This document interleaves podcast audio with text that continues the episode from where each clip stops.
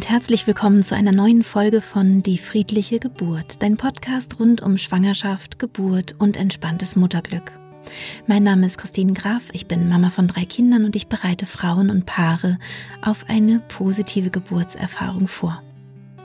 Das mache ich mit Hilfe dieses Podcastes und auch mit Hilfe meines Online-Kurses und Live-Seminaren, die ich regelmäßig in Berlin gebe.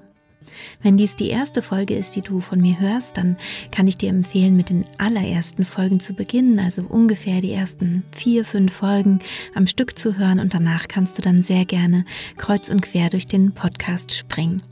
Denn in den allerersten Folgen sind so die Fundamente, so die Basis meines Arbeitens erklärt.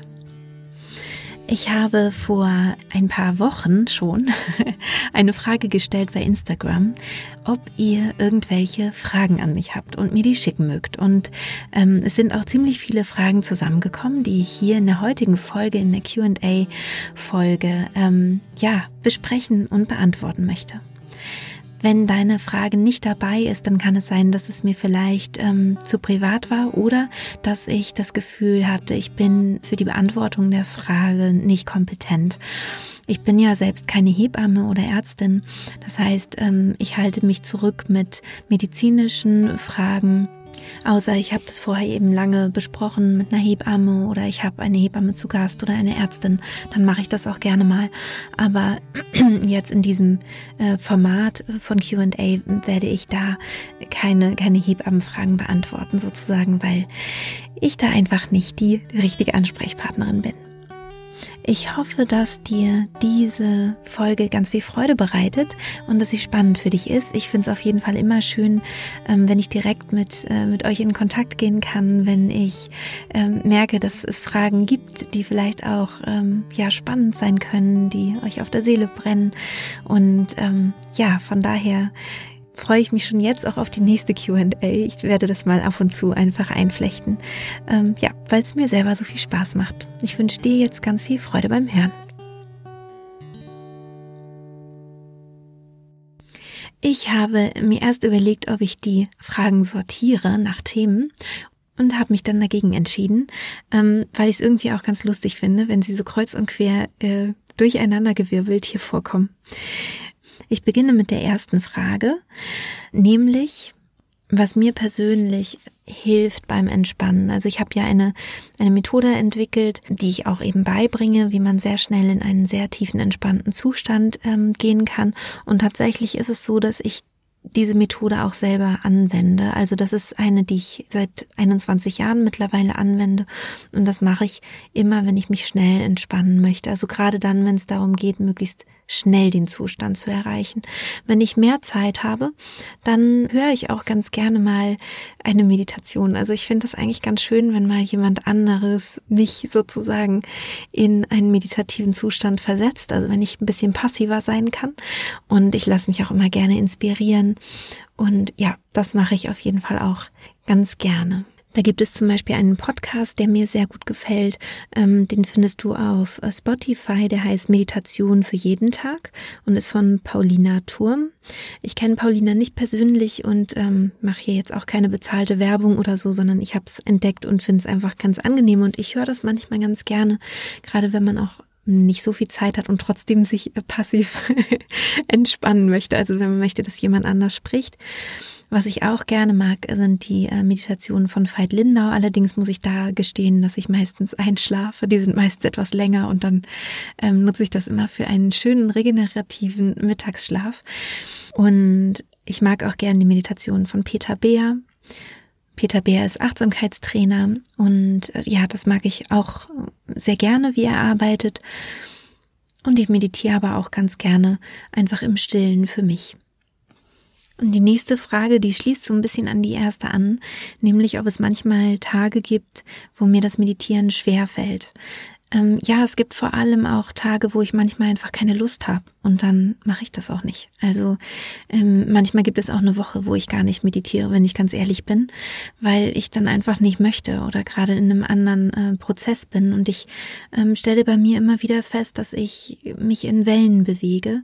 Ich glaube, das machen viele Frauen, ähm, vielleicht auch Männer, das weiß ich jetzt einfach nicht, aber ich glaube, wir Frauen sind sehr zyklisch generell veranlagt und ähm, bei mir ist es vielleicht auch noch mal ein bisschen stärker ausgeprägt. Das weiß ich nicht. Ich habe zumindest das Gefühl, ich habe starke Stimmungsschwankungen zum Beispiel. Also nicht, dass ich dann irgendwie ähm, äh, so sehr wütend werde. Das kommt auch schon mal vor, aber nicht so, das ist nicht so alltäglich, sondern eher, dass ich so ein bisschen äh, dazu neige, ähm, zu Tode betrübt zu sein und himmelhoch jauchzend, ähm, was ich aber auch irgendwie im Laufe der Zeit als ein Geschenk kennengelernt habe. Denn ich liebe es einfach, dass ich ähm, sehr, sehr positive Gefühle habe und ich glaube irgendwie, dass das zusammenhängt damit, dass ich eben auch sehr traurig sein kann. Und so habe ich auch ähm, Phasen, wo ich sehr, sehr intensiv meine Routinen mache, meine Morgenroutine, meine Abendroutine, meditiere, schreibe,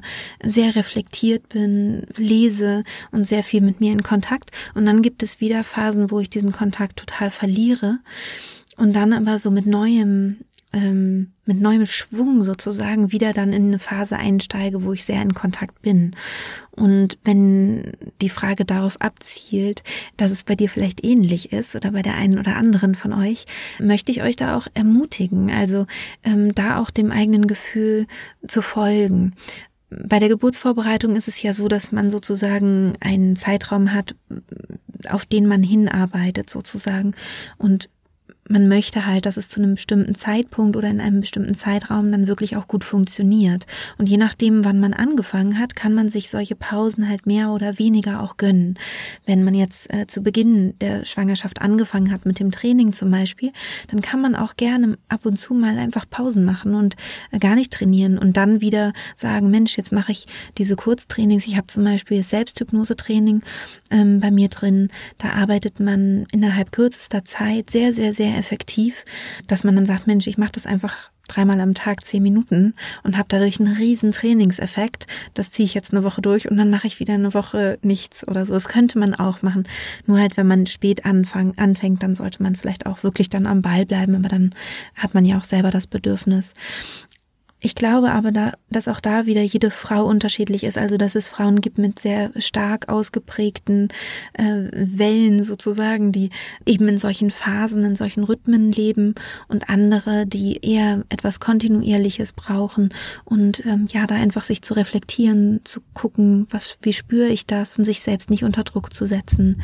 Das finde ich ganz empfehlenswert.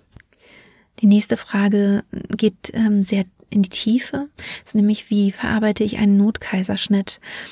Und da kommt es eben wirklich drauf an, wie du den Notkaiserschnitt erlebt hast.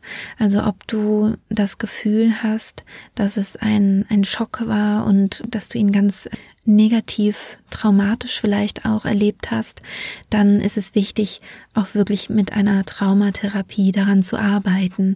Es gibt aber auch Frauen, die bei einem Notkaiserschnitt sehr, sehr gut ähm, damit umgehen können, weil sie sich nicht fremdbestimmt gefühlt haben, also nicht in eine Position gekommen sind, in der sie das Gefühl hatten, zum Beispiel ganz schlimme Angst um ihr Kind zu haben oder ähm, ja, wo sie sich einfach weiter sicher und in guten Händen gefühlt haben. Die brauchen dann vielleicht weniger Aufarbeitung.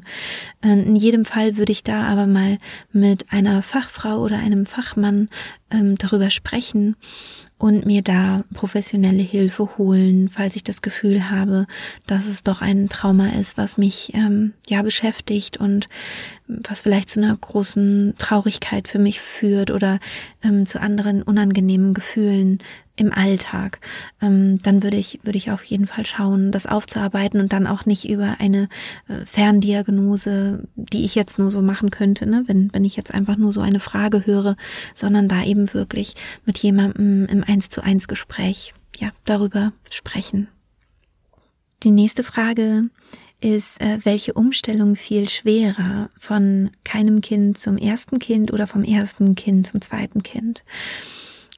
Für mich ist es eindeutig von, von keinem Kind zu einem Kind ist die, die größte Umstellung gewesen. Das war einfach, ähm, ja, der größtmögliche Entwicklungsschritt in meinem Leben, der so von, von einem Tag auf den anderen ja plötzlich da war. Also ich habe ja früher in meinem Leben so etwas nie erlebt, außer bei meiner eigenen Geburt, an die ich mich nicht mehr so erinnern kann, ähm, dass wirklich etwas komplett anders wurde von einem Tag auf den anderen. Und bei der ersten Geburt wird man ja auch wirklich zum ersten Mal Mama und das ist ein, ein großer Wandel, der da vollzogen wird. Und man kann sich das, ja, zehntausendmal vorstellen, wie das wohl ist, ein Baby zu haben, aber wirklich ein Baby zu haben, das ist nochmal ganz anders. Bestimmte Erwartungen treten nicht ein, andere werden übertroffen, bestimmte Dinge ereignen sich, mit denen man gar nicht gerechnet hätte, andere, mit denen man gerechnet hat, treten nicht ein oder ja, manche Sachen sind auch so, wie man sich die ungefähr vorgestellt haben hat, aber doch irgendwie wieder ganz anders. Und ich finde, vom ersten zum zweiten Kind gibt es nicht mehr diese großen Überraschungen, sondern ähm, da weiß man schon ungefähr, also man kennt schon den Duft eines Neugeborenen, man weiß schon ungefähr, wie das mit dem Stillen funktioniert oder was vielleicht auch schwierig sein kann. Natürlich ist es auch eine große, eine große Veränderung und ähm, hat nochmal seine eigenen Herausforderungen, aber ich finde doch dieses Mutterwerden, das ist schon, ja, das ist schon ganz einmalig. Dann habe ich hier noch eine Frage. Äh, wie hast du deine erste Geburt verarbeitet? Mein Problem nach meiner ersten Geburt war, dass ich nicht dachte, dass ich sie verarbeiten müsste. Also ich dachte nicht, dass es etwas Traumatisches war. Ich, ich war, glaube ich, schon etwas entsetzt auch von den, ähm, von diesem nicht schlafen können danach und äh, diesen posttraumatischen Erscheinungen. Ich hatte keine posttraumatische Belastungsstörung in dem Sinne, aber ich hatte schon so die ersten zwei, drei Tage äh, wirklich da ähnliche Symptome die dann aber eben auch wieder abgeklungen sind. Und dadurch, dass die wieder abgeklungen sind und ich ja auch so beschäftigt war mit meinem Kind, habe ich die Geburt einfach verdrängt. Ich habe die einfach wirklich ins hinterste Stübchen meines Bewusstseins geschickt und mich damit nicht weiter auseinandergesetzt. Ich habe sie sozusagen aus meinem Alltag, aus meinem Leben ähm, verbannt als äh, als Erfahrung. Ich habe aber das Positive, was in der was in der Geburt auch war, ähm, sehr sehr stark mitgenommen. Also es hat mich sehr sehr gestärkt. Zum Beispiel war ich mit meinem Partner damals sehr verbunden in der Geburt. Also ich hatte mich in der Schwangerschaft eher so ein bisschen alleingelassen gefühlt und dann bei der Geburt hatte ich das Gefühl, so ganz und gar von ihm getragen zu werden und so ganz und gar unterstützt. Und das hat unsere, unsere Beziehung sehr, sehr gestärkt. Also mir ging es mit, mit meinem Partner sehr, sehr viel besser nach der Geburt. Und das habe ich, glaube ich, stärker gespürt und äh, wahrgenommen als das Negative. Ich habe das Negative dann verdrängt. Das würde ich aber nicht empfehlen, denn es kam dann wirklich äh, knüppeldick äh, bei der zweiten Geburt dann zurück. Also ich war dann mit der ersten äh, Kontraktion, mit der ersten Wehe ähm, retraumatisiert. Und äh, da kam dann auch wirklich die große Angst vor der Geburt und äh, vor den Schmerzen und da ging es mir einfach gar nicht gut. Deswegen würde ich da eben empfehlen, wirklich auch die Geburten, wo man das Gefühl hat, ach, das stecke ich schon irgendwie weg, ähm, die eben auch wirklich aufzuarbeiten. Ich habe dann nach meiner zweiten Geburt, als ich schwanger war mit meinem mit meinem dritten Kind, da habe ich beide Geburten aufgearbeitet und habe das äh, zum Teil mit MET gemacht. Das ist eine Klopfmethode, die ich auch in einem YouTube-Video vorstelle. Wenn du da mal schaust bei YouTube und die friedliche Geburt, MET, dann äh, findest du das, wie ich das gemacht habe, selbstständig. Und ich hatte auch noch eine ganz wunderbare Hypnotherapeutin, die mich unterstützt hat und mit deren Hilfe ich auch die ähm, traumatischen Geburten verarbeiten konnte und vor allem auch diese Verlinkung zur nächsten Geburt ähm, sozusagen kappen konnte. Also ich konnte die nächste Geburt, die mir bevorstand, trennen und lösen von den Geburtserfahrungen, die ich hatte. Dadurch war es möglich, einen neuen Weg zu gehen, eine neue Erfahrung zu machen, was ich dann ja eben Gott sei Dank auch wirklich ähm, erleben durfte. Also ich konnte dadurch dann eben auch die Traumgeburt erleben, die ich dann bei meiner Tochter erlebt habe. Ja, dann kommt die Frage, ob ich auch mal negative Rückmeldungen bekomme. Ähm, ich denke mal, dass sich das jetzt auf den Kurs bezieht, auf den Online-Kurs. Und negative Rückmeldung, also im Sinne davon, dass Frauen sagen, ähm, ich fand den Kurs doof, habe ich, glaube ich, wirklich noch nicht bekommen. Ich muss jetzt ganz stark nachdenken, aber nee, ich glaube, ich habe wirklich, also falls doch und du hörst das jetzt, dann melde dich bitte nochmal. Aber ich glaube wirklich ganz ehrlich, dass ich noch nie die Rückmeldung bekommen habe, der Kurs ist totaler Mist und äh, ich fühle mich hier um mein Geld betrogen oder keine Ahnung, ich äh, bin damit total unzufrieden. Was aber manchmal passiert, ist, dass Frauen nicht die Hypnose so umsetzen konnten, wie sie sich das gewünscht hatten und wie sie es vorher trainiert hatten. Das liegt einfach daran, dass ja so viele Faktoren mit in eine Geburt hineinspielen. Also es ist einmal ja die eigene Geschichte. Also ähm, was bringe ich mit in die Geburt? Was bringe ich vielleicht auch für Vorerfahrungen mit, was vielleicht hochkommen könnte oder was vielleicht auch von meiner Mutter oder Großmutter vielleicht plötzlich in mir hochkommen kann. Dann gibt es körperliche Faktoren, gibt es Komplikationen, geht es dem Kind vielleicht unter Geburt plötzlich nicht mehr gut, ähm, so dass es zum Beispiel über die Nabelschnur eben Stresshormone zur Mutter auch auch spült und ähm, damit dann auch eben den Zustand der Hypnose erschweren oder verhindern kann. Oder ähm, gibt es zum Beispiel außen gar keine Unterstützung? Ähm, gibt es ähm, im Außen ganz, ganz viele, un, ganz viel Unruhe, ganz viele Geräusche, die mich ablenken. Bin ich vielleicht selbst mit meinen Gedanken abgelenkt? Hm, bin ich nicht konzentriert bei Beginn der Geburt? Also es gibt so ähm, Stolpersteine, sage ich mal, die dazu führen können, dass, dass es nicht so abgerufen werden kann, wie man sich das gewünscht hat. Und das gibt es schon auch. Das ist zum Glück selten, aber es kann vorkommen. Und ich äh, versuche da auch immer ganz viel Druck rauszunehmen und sage immer den Frauen, dass sie ungefähr 80 Prozent selbst in der Hand haben, wie ihre Geburt verläuft. Und 20 müssen sie unbedingt abgeben. Damit meine ich nicht, dass die 20 Prozent dann nicht so verlaufen, also ganz schlimm verlaufen, sondern dass sie vielleicht nicht so verlaufen, wie man sich das gewünscht hat. Ja, dass es, dass die Geburt einen anderen Verlauf äh, nimmt. Und davon gibt es einen gewissen Prozentsatz von Frauen, die tatsächlich keine schöne Geburt erleben konnten, wo, wie gesagt, das eben nicht richtig abrufbar war. Und da sind die Ursachen total vielfältig. Und für mich auch immer nachvollziehbar. Also wenn ich dann mit den Frauen spreche, ich freue mich übrigens sehr darüber, es sollen sich bitte immer alle Frauen melden, die ähm, ein Problem hatten, denn das macht auch meinen Kurs wieder, wieder noch besser, denn immer über diese Feedbacks, wo ich merke, dass das und das ist ein Stolperstein oder kann ein Stolperstein sein, das kann ich dann eben auch den Frauen weitergeben, den anderen Kursteilnehmern, um eben zu sagen, ah, okay, darauf ähm, musst du achten. Zum Beispiel habe ich jetzt von einer Frau erfahren, sie hatte eigentlich eine schöne Geburt, aber sie ist trotzdem nicht so richtig in die Hypnose gekommen, weil bei ihr eingeleitet wurde. Das ist eigentlich normalerweise kein Hinderungsgrund an sich, aber bei ihr wurde eingeleitet und sie war in einem äh, in einem Zimmer, das nicht im gleichen Gebäude war wie der Kreissaal und sie musste dann nachts, also die ähm, Wellen, die Kontraktionen gingen gleich ganz hoch los und sie musste dann von dem einen Gebäude ins andere irren und auch noch den Weg finden. Und da muss ich dann wirklich sagen, Mensch, da hätte ich auch nicht in Hypnose bleiben können. Denn entweder ich habe meinen Präfrontalkortex an und guck, also es ist der Teil des Gehirns, der den Verstand beinhaltet und gucke äh, und lese, wo muss ich hin und wie komme ich jetzt hier zum Kreissaal.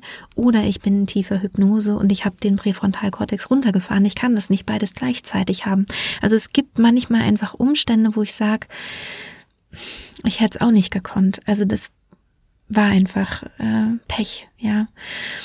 Aber was ich eben da wieder rausziehen kann, ist, dass ich euch das jetzt zum Beispiel erzähle. Also es das heißt, ah, okay, bei Einleitung und ich bin in einem anderen Raum, in einem, an einem anderen Ort. Ich muss den Weg zum Kreissaal aus dem FF können, damit ich den quasi wie nachts, wenn ich auf die Toilette gehe, in Hypnose auch wirklich ohne, ohne Begleitung und ohne Schwierigkeiten gehen kann. Ne? Also ich kann das dann wieder nehmen und wieder in den Kurs packen oder in einen Podcast, also um eben Frauen da ganzheitlich da auch zu unterstützen und auf jede Eventualität so ein bisschen vorzubereiten. Es gab ein einziges Mal eine Frau, bei der ich gesagt habe, ich weiß nicht, warum es nicht geklappt hat.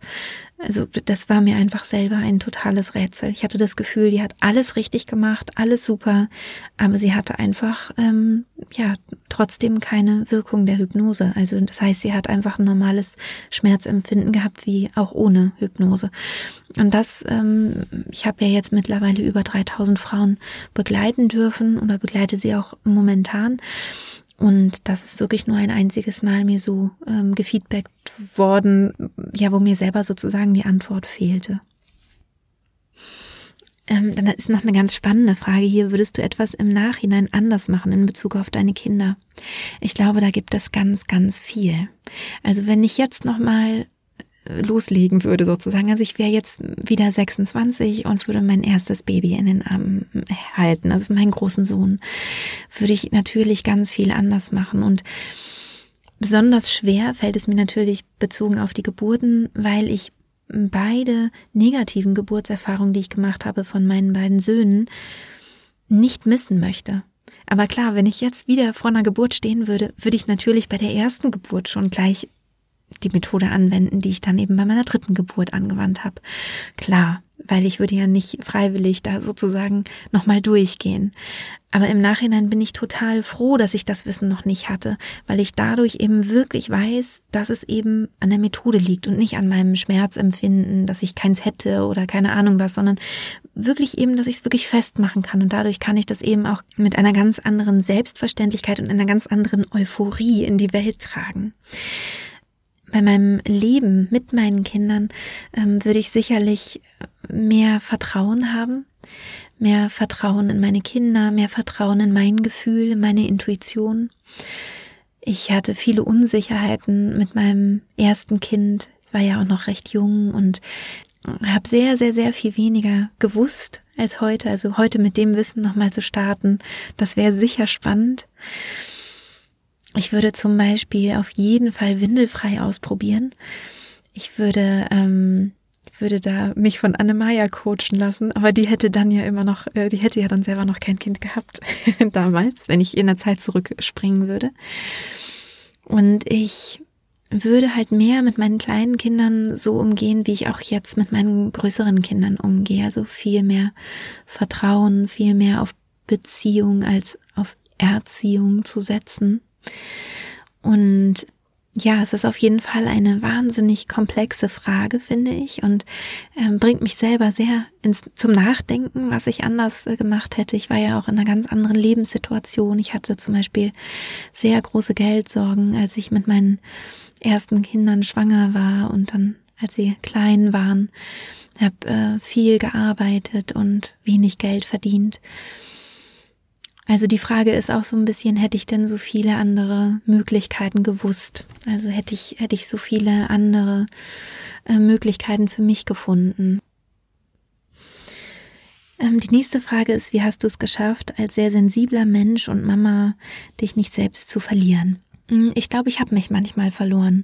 Also ich habe mich nie ganz verloren, aber ich glaube, ich habe mich manchmal verloren. Also ich habe ja gerade auch erzählt, dass es auch mal Zeiten gab, wo es einfach nicht leicht war und ich habe auch man zum Teil nur noch funktioniert. Aber das sowas rächt sich über die Zeit. Also ich wurde dann zum Beispiel ähm, mal sehr krank. Also nicht schwer krank, aber einfach ähm, so, dass ich merkte, ich wurde gar nicht mehr richtig gesund. Also es hat so eine Krankheit die nächste abgelöst und ich war über über viele Wochen immer wieder wirklich ähm, zurückgeworfen ins Bett und in die Ruhe und wo ich auch so merkte, ich muss, ich muss irgendwie an meinem Leben was ändern. Also ich, ich glaube, dass sich selbst zu verlieren, das darf auch mal passieren, also gerade auch mit kleinen Kindern und ist vielleicht auch nicht immer vermeidbar, aber sich dann wiederzufinden, das finde ich wichtig und ich habe mich immer gut wiedergefunden übers Schreiben, also übers Tagebuch schreiben oder Morgenseiten schreiben und über die Meditation. Ja, vielleicht auch noch joggen gehen, sowas, ne? Also so ähm, in der Natur sein, draußen sein, Bewegung darüber sich wieder zu zentrieren und sich wieder selbst zu finden. Und wenn die Kinder größer sind, ist es natürlich auch toll, wenn man Hobbys nachgehen kann. Also wenn man äh, ja wieder das macht, was einem vielleicht früher auch Spaß gemacht hat. Das wäre auf jeden Fall so eine Empfehlung aus dieser Frage heraus. kommt auch eine sehr äh, intime Frage. Warst du mal enttäuscht von deinem Partner in Bezug auf Elternsein, unterstützt werden? Ich hatte ja gerade erzählt, dass ich äh, so finanzielle Schwierigkeiten hatte und da war ich tatsächlich enttäuscht, dass mein ähm, Partner mich da nicht äh, unterstützt hat. Also dass ich quasi ähm, zuständig war, die Kinder auszutragen, zu gebären, zu stillen und zu arbeiten. Das war einfach viel zu viel.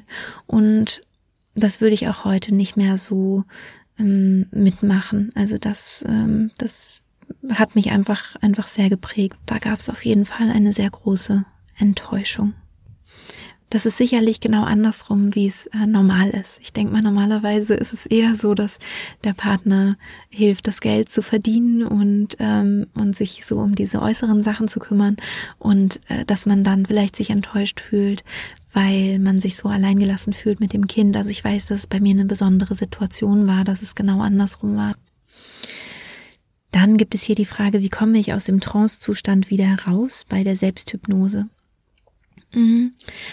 Also man kann auf dem gleichen Weg wieder rauskommen, wie man auch reingekommen ist. Das heißt, ähm, wenn du meinen Kurs machst, dann gibt es ja einen bestimmten Weg in die Hypnose rein und du kannst den Weg rückwärts gehen, sozusagen wieder raus. Wenn du dir aber bewusst machst, dass der hypnotische Zustand ja ein natürlicher Bewusstseinszustand ist, der zum Beispiel auch dann eintritt, wenn du zum Beispiel im Kino sitzt und dir einen Film anschaust, dann würdest du ja auch nicht nach dem Kino sagen, oh Gott, wie komme ich denn jetzt aus dem Zustand wieder raus, sondern irgendwann ist man eben wieder draußen. Aber es kann schon sein, wenn dich ein Film sehr, sehr stark mitgenommen hat oder sehr bewegt hat, berührt hat, dass du rausgehst aus dem Kino und erstmal eine Zeit brauchst, um dich wieder zu akklimatisieren sozusagen. Ne? Und das ist aber okay. Nach einer Zeit ist man dann einfach wieder ganz da. Ähm, ja, von daher bin ich, sehe ich das total unkompliziert und wenn ich selber mich in Hypnose versetze, ähm, bringe ich mich da auch nicht bewusst wieder raus, sondern ähm, ich, ja, ich mache einfach die Augen auf und dann äh, bin ich wieder da. Aber wie gesagt, also es gibt auch die Möglichkeit, wieder den Weg sozusagen rückwärts zu gehen, wie man reingegangen ist. Dann gibt es hier noch die Frage, ob ich Geburtsverletzungen hatte bei der Geburt meiner Tochter, also von meinem dritten Kind. Ja, ich glaube sogar, dass es die ähm, stärksten Geburtsverletzungen waren. Die war ja auch sehr, sehr groß und schwer.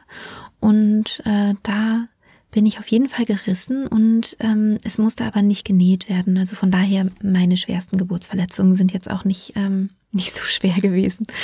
Und es war ja eine Hausgeburt, zwei Hebammen waren dann zur Geburt da und die eine Hebamme meinte, es muss auf jeden Fall genäht werden und die andere Hebamme hat mir das Versprechen abgenommen, liegen zu bleiben, was ich äh, sehr, sehr gerne hier gegeben habe.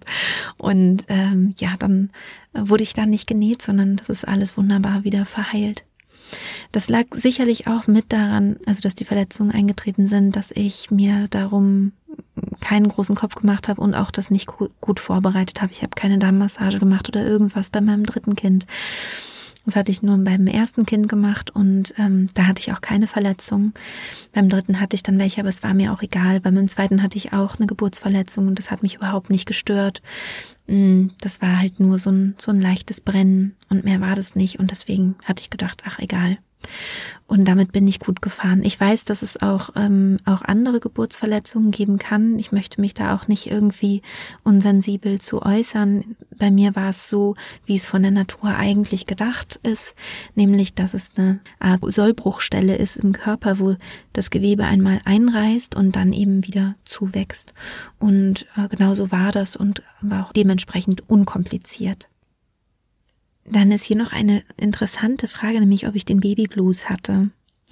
Und interessanterweise erinnere ich mich nicht mehr daran. Ich müsste jetzt wirklich mal in meinen Tagebüchern nachlesen, ob ich den hatte. Ich glaube tatsächlich nicht. Ich glaube, mir ging's nach den Geburten immer recht gut. Also ich hatte ähm, dann schon diese diese Schockerfahrung, also das, ne, also Baby Blues ist ja eher wirklich dann so eine ganz, ganz tiefe Traurigkeit, die man empfindet und äh, so eine Schwere. Und das hatte ich so nicht. Ich hatte eher dann Schwierigkeiten, das zu verarbeiten, was ich erlebt hatte bei den ersten beiden Geburten. Aber ich hatte, glaube ich, keinen klassischen Baby Blues. Zumindest nicht, dass ich mich jetzt so präsent daran erinnern würde. Dann ist hier noch eine Frage, ähm, ja, wie es für meine Söhne ist, dass ich ja doch ganz offen darüber spreche, dass die Geburten halt nicht so äh, glücklich für mich verlaufen sind, aber die Geburt meiner Tochter schon. Mm, ich glaube, meinen Söhnen ist es so nicht bewusst. Also ähm, es ist ja nicht so, dass sie meinen Podcast hören. Ich glaube, es interessiert sie auch nicht so. Ähm, und ich spreche schon davon, dass ich sage, oh, ähm, bei dir war es sehr, sehr lang oder bei dir war es sehr schnell, das war fast zu schnell. Aber ich erzähle jetzt nicht ähm, im Detail, das war jetzt ganz furchtbar oder so. Wenn sie das irgendwann mal sehen oder hören sollten, dann denke ich, wird es auf jeden Fall auch ein Gespräch geben oder auch wenn sie erwachsen werden, ne, da werde ich auf jeden Fall mit ihnen auch drüber sprechen. Ich will ja auch diese Geburten nicht missen. Ich bin ja so froh über diese Erfahrungen. Ich finde es, glaube ich, wichtig für meine Kinder zu wissen, wie sie geboren wurden, damit sie eben auch später vielleicht arbeiten können, ne, wenn sie merken, oh, ich habe immer mit der gleichen Schwierigkeit zu kämpfen. Und irgendwie gibt es da so eine Parallele zu der Geburt. Dann gucke ich mir jetzt auch mal die Geburt an. Also ich werde immer offen über die Geburten sprechen. Aber ich bin nicht äh, undankbar oder ich bin nicht, ähm, ich hadere überhaupt nicht mit den Geburten, auch mit den negativen Geburten nicht. Auch wenn ich die jetzt so bewerte. Ne? Ähm, ich bewerte sie einfach so, weil, weil es für mich ähm, ja wirklich eben traumatische Erfahrungen waren. Und vor allen Dingen weiß ich, dass ich die Arbeit, die ich heute mache, so nicht machen könnte, wenn ich diese Geburten so nicht erlebt hätte, wenn ich eine schlimme Geburt erlebt hätte und danach hätte ich gleich eine super Geburt gehabt. Dann hätte ich auch selber gedacht, na ja, das ist immer bei der ersten schwerer und bei der zweiten leichter. Nun hatte ich ja quasi eine leichtere Geburt bei der zweiten, die war ja nur 90 Minuten lang, aber sie war so, so schlimm für mich, subjektiv empfunden, vom, vom Schmerzempfinden her, dass es für mich halt keine bessere Geburt dadurch war. Für mich war es erst besser mit äh, der Hypnose eben, also mit der Methode, die ich dann angewandt habe bei meiner dritten Geburt. Und wenn ich diese beiden Geburten so nicht erlebt hätte, hätte ich gedacht, na ja, das war ja auch so lang und deswegen war es so schlimm. Oder ich hätte gesagt, wenn ich jetzt die erste nicht erlebt hätte, nur die zweite, hätte ich gesagt, na, es war ja so schnell und deswegen war es ja so schlimm. Aber ich habe halt gemerkt, es liegt nicht an der, an der Dauer. Es liegt nicht daran, dass wie vielte Kind es ist. Es liegt nicht daran, wie groß das Kind ist, weil meine beiden Söhne waren ja kleiner als meine Tochter und leichter als meine Tochter. Es liegt an diesen ganzen Umständen nicht. Es liegt auch nicht am Geburtsort. Ich war einmal im Geburtshaus, das war wunderschön. Ich war im Krankenhaus, die waren alle super nett. Es lag auch nicht daran, dass ich irgendwie Gewalt unter Geburt erlebt hätte, habe ich nicht. Ich hatte immer mit wunderbaren Menschen zu tun und bin da auch sehr, sehr dankbar. Ich hatte also ganz unterschiedliche Aspekte, die alle für meine Methode und um glaubwürdig das Ganze weiterzugeben, absolut essentiell und wichtig sind. Und auch für mich selber, weil ich ein unglaublich kritischer äh, Mensch bin und immer tausendmal hinterfrage, äh, bevor ich irgendwas rausgebe. Da kommen wir auch zu der nächsten Frage, nämlich, wie hast du dich nicht beirren lassen? Und an deine, an, und an deine Methode geglaubt. Das war dadurch.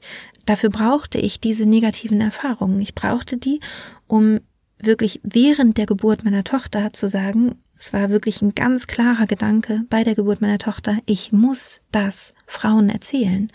Es darf keine Frau ohne dieses Wissen in eine Geburt gehen müssen, also ohne dass sie weiß, dass sie etwas tun kann, dass es die Möglichkeit gibt, sich mental vorzubereiten auf eine Geburt. Und dadurch ist auch das Vertrauen entstanden, dass ich, ich wusste ja genau, was ich gemacht habe. Ich bin zweimal kurz aus der Hypnose rausgekommen bei meiner dritten Geburt und hatte die Schmerzen, die ich kannte von den anderen Geburten. Dann bin ich wieder rein, dann waren sie wieder weg. Also ich wusste genau, was ich mache und ich wusste auch, ich kann das beibringen.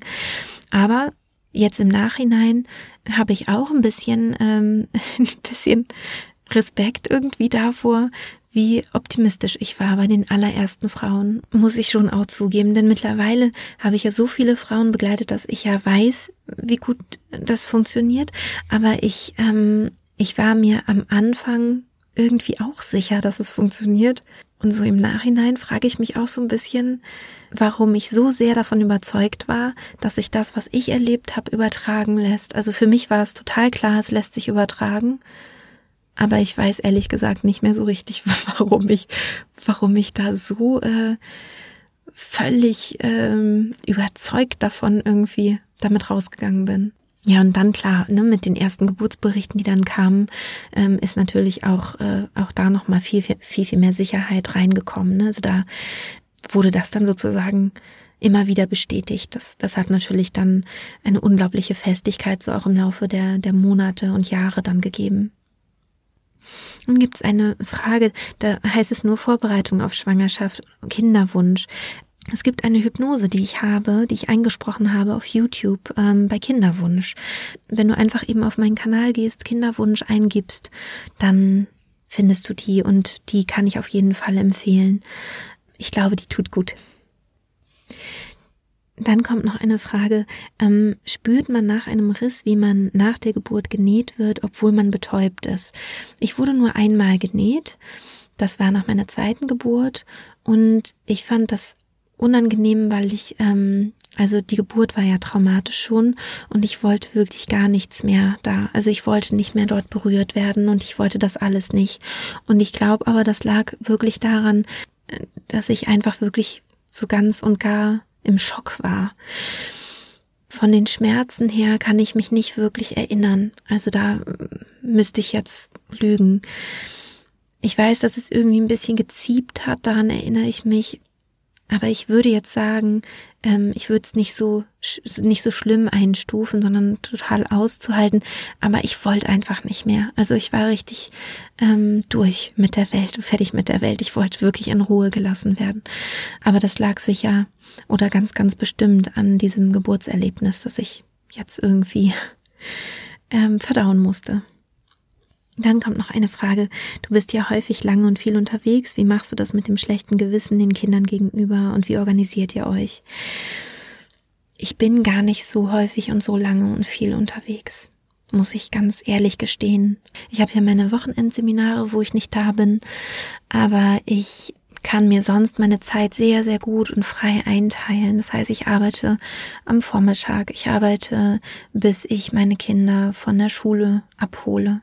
Und äh, das ist ein großer, großer Luxus, den ich habe. Am Nachmittag geht es auch ein bisschen darum, mich zu disziplinieren. Also das ist auch was, was ich mir für dieses Jahr sehr stark vorgenommen habe, dann wirklich auch das Handy wegzulegen und ähm, nicht zu denken, die Welt geht unter, wenn ich nicht erreichbar bin. Ich habe immer das Gefühl, dass ich unbedingt da sein will, wenn, wenn eine Frau eine Frage hat und vielleicht ja ähm, gerade kurz vor Geburt ist oder vielleicht eingeleitet wird oder irgendwas, wo man sagt, man braucht jetzt sofort irgendwie Hilfe und Unterstützung und zu lernen, dass es eben auch zwei, drei Stunden Zeit haben kann, das, äh, ja, das, das habe ich noch nicht ganz begriffen und ähm, da bin ich dran. Da habe ich dann eher ein schlechtes Gewissen, wenn ich zu oft auf mein Handy gucke.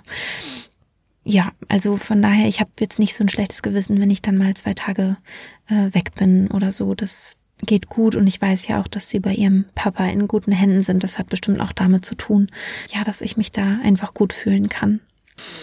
Auch eine spannende Frage. Bekommst du viel Gegenwind oder überhaupt Gegenwind von Hebammen, ihr Tanzbereich oder alles gut? Normalerweise bekomme ich keinen Gegenwind äh, von Hebammen. Ich bekomme vor allem eben ganz tolles Feedback. Viele Hebammen, die auch sagen, dass ich ihre Arbeit erleichtere, weil die Frauen, die den Podcast hören, halt schon so viel wissen. Also da habe ich gar nicht das Gefühl, dass äh, sie sich irgendwie, ja, damit schlecht fühlen mit meiner Arbeit oder so.